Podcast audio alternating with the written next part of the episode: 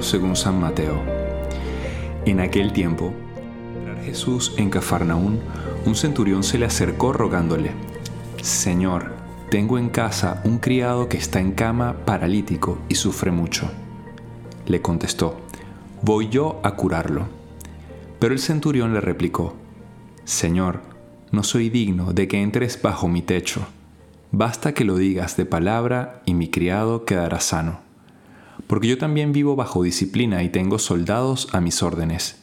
Y le digo a uno ve y va, a otro ven y viene. A mi criado también le digo haz esto y lo hace.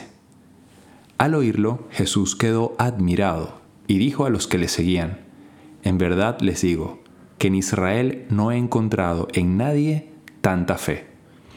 Les digo que vendrán muchos de oriente y occidente y se sentarán con Abraham, Isaac y Jacob en el reino de los cielos.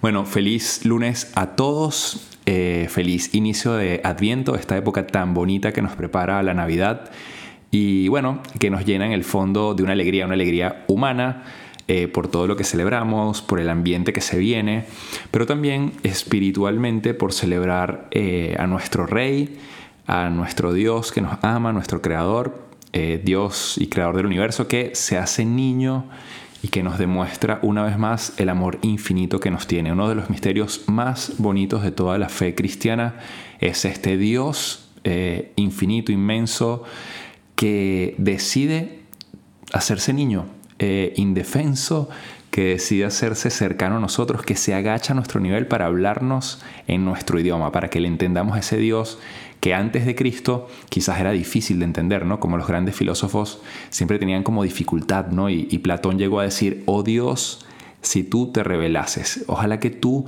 sé que hay algo detrás de nosotros muy grande, sé que hay un Dios, sé que hay un principio creador, pero no sabemos quién eres. Y bueno, Dios tuvo ese regalo de venir hacia nosotros. Entonces, bueno, esta fiesta tan bonita que nos preparamos en el Adviento para celebrar, este, empezó ayer domingo y, hoy eh, todas las lecturas o el ambiente litúrgico de Adviento de alguna forma es una preparación o nos habla de la preparación para ese momento de encuentro con Dios que se hace hombre. Y bueno, quería empezar con un ejemplo eh, que nos puede ayudar a entender un poquito este Evangelio. Es por ejemplo, en estas fiestas de Navidad, ¿no? Ahorita que se acercan, seguramente ustedes van a, ser invitados eh, a algunas fiestas, a casas. Puede ser que ustedes también sean los anfitriones y que inviten a personas. Y muchas veces pasa que de repente organizas una fiesta muy bonita en tu casa, haces un sacrificio grande eh, de comida, regalos, todo lo que implica eh, recibir una persona y, o varios invitados. Y quizá los más cercanos a ti, tus familiares, eh, no lo valoran tanto, ni te agradecen, o quizás alguno llega a tener hasta incluso alguna actitud mm, no adecuada eh, o, desagradable. Y quizás tú invitaste a alguien que acabas de conocer, que tienes poco tiempo conociendo y que bueno, lo invitaste por ser amigo, no sé, del trabajo o de porque es papá del colegio de alguno de tus hijos. Eh, no sé, quién sea, un amigo nuevo, y de repente esta persona súper agradecida, eh, valora mucho toda la fiesta, lo valora todo y bueno, es muy cercana, quizás hasta, bueno, no sé, se muestra mucho más agradecida, incluso hasta con algún regalo, con cosas que otra persona con la que convives.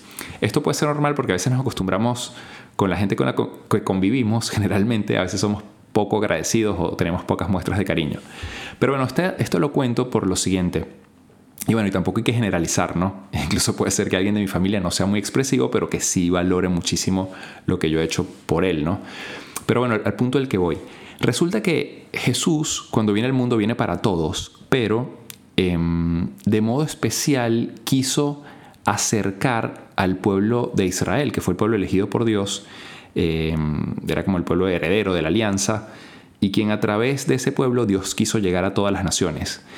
Pero resulta que ese pueblo en el que Jesús nace, eh, ese pueblo elegido, no lo acoge, como que no valora la fiesta. O sea, yo les invito a la mega fiesta de la salvación, de la misericordia, del perdón de los pecados, de, sanar su alma, de, la vida eterna eh, a la que les llamo, pero de repente muchos de ellos, la mayoría, algunos sí se convirtieron y gracias a esa conversión de algunos judíos el cristianismo también existe todavía hoy, empezando por los eh, apóstoles que fueron los primeros que, se, que siguieron a Jesús, pero la gran mayoría del pueblo de Israel no se convirtió, o sea, no aceptó la palabra de Dios, incluso, incluso la rechazó.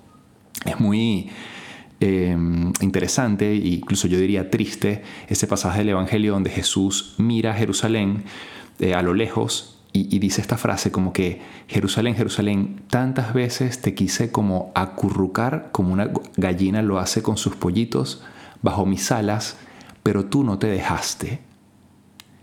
Qué duras esas palabras. Y, lo más duro es que en, ese, en esa parte del Evangelio, en esa parte de la vida de Jesús dice, y Jesús lloró. Jesús lloró y llora cuando no, no lo acogemos, cuando no recibimos su mensaje. Entonces, bueno, Dios que viene al pueblo de Israel, el pueblo de Israel no, no le acepta. Y, bueno, todo esto ustedes dirán, ¿qué tiene que ver todo este rollo del, que el padre está contando con el evangelio del centurión? Bueno, el centurión no era judío, el centurión eh, era pagano, era romano, eh, centurión porque tenía una centuria, 100 soldados a sus órdenes, pero este como que captó el mensaje de, Jesús, captó quién era y tenía fe en él, tanta fe que le dice, Señor, no hace falta que tú vayas a mi casa a, curar al enfermo. De hecho, esta frase la decimos en la misa antes de recibir a Jesús, Señor, no soy digno de que entres en mi casa. Jesús va a entrar a través de la Eucaristía, a través del pan. Jesús, ya, ya eso no es pan, es el cuerpo de Cristo, va a entrar dentro de nosotros y nosotros decimos esa frase que dijo el centurión, Señor, no soy digno, o sea, soy pecador, no soy digno de que entres en mi casa pero una palabra tuya, basta tu palabra para sanarme. Pero tú me amas tanto que te quedaste un pedazo de pan para entrar dentro de mí. Bueno, esto que, quería simplemente hacer el paréntesis que decimos en la misa, lo dice el centurión porque tiene una fe tremenda. Dice, Jesús, no hace falta que tú vayas a mi casa. Basta que tú digas de palabra, como yo le digo a mis criados, haz esto y él lo hace, y, y mi criado va a quedar sano. Y Jesús dice, qué impresionante la fe de este hombre. O sea, dice el Evangelio, Jesús quedó admirado y dijo a los que le seguían, en verdad les digo que en Israel, en el pueblo elegido, no he encontrado a nadie con tanta fe. Y termina diciendo esto, dice, se los digo, vendrán muchos de oriente y de occidente y se sentarán con Abraham, Isaac y Jacob en el reino de los cielos. O sea, ustedes que son mis elegidos, muchos de ustedes no se van a sentar porque no lo acogieron. O sea, Jesús le está diciendo al pueblo de Israel, miren, este hombre está demostrando que las demás naciones que vendrán, habrá gente que no, no tiene la fe o, no vive eh, la religión a la cual ustedes han sido llamados, eh, pero tiene más fe y vendrán de Oriente y Occidente muchos y se sentarán con Abraham. Entonces, bueno, como algo positivo, estamos llamados todos a sentarnos con Jesús en el reino de los cielos. Esa es una de las cosas más importantes. En segundo punto, la fe. Qué importante es la fe en Dios y pedirle en este adviento, Señor, prepara mi corazón para ti. Señor, ayúdame a aumentar mi fe y que mi fe se, se, digamos que se manifieste en mi modo de ser, en mi modo de tratar a los demás, en mi modo de perdonar, en mi modo de comprender, en mi modo de buscar al que está alejado, incluso al que a veces me cae mal, al que mm, con el quizás no comparto tanto y voy y lo invito, a alguien que, quizás tiene necesidad y también de alguna forma me acerco a él. Este es un tiempo para cambiar nuestros corazones, para creer que Jesús también está presente en todas las personas, incluso en aquellas en las que es difícil ver a Jesús. Eh, y bueno, pidámosle a Dios eh, en este momento, a partir de hoy, que estamos empezando el, Adviento, que nos prepare para recibirlo en nuestros corazones. Que de verdad el 24 en la noche, el 25, sea un día en el que digamos, Señor, eh, tengo un corazón eh, más, con más espacio para ti y para los demás. Ese es como que el gran mensaje que Jesús nos quiere dejar hoy, que verdad valoremos el regalo de Él como creador y que también transmitamos ese amor a todas las demás personas, que seamos también como un reflejo del amor de Dios para los demás. Pues nada, que pases una feliz semana, eh, que salgas de aquí después de esta meditación contento por ese regalo de Dios que viene al mundo a llenar y a sanar nuestros corazones y que también pases un feliz adviento y una feliz Navidad te habló el Padre Jesús Rodríguez eh, y nos puedes seguir en nuestras cuentas de qué haría Jesús y mi cuenta personal Padre Jesús LC.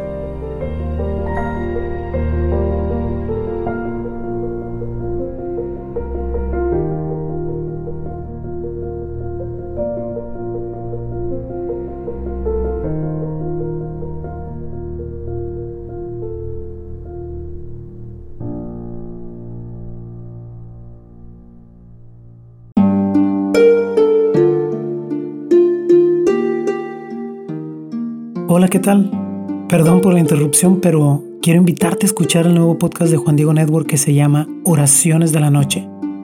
Ahí te voy a acompañar antes de dormir, así que no tienes excusa para no escucharlo. ¿Y qué vamos a hacer? Pues yo te voy a ir guiando para que te relajes, te prepares para dormir y haremos una oración juntos. ¿Qué te parece? ¿Nos vemos pronto entonces? Escúchalo en tu plataforma favorita. Solo sigue el link en los show notes de este episodio. Oraciones de la noche, no lo olvides, ¿eh? Nos vemos pronto.